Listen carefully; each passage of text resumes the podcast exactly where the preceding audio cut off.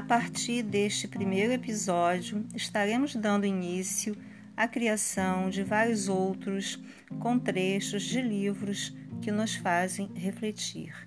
Aproveitem.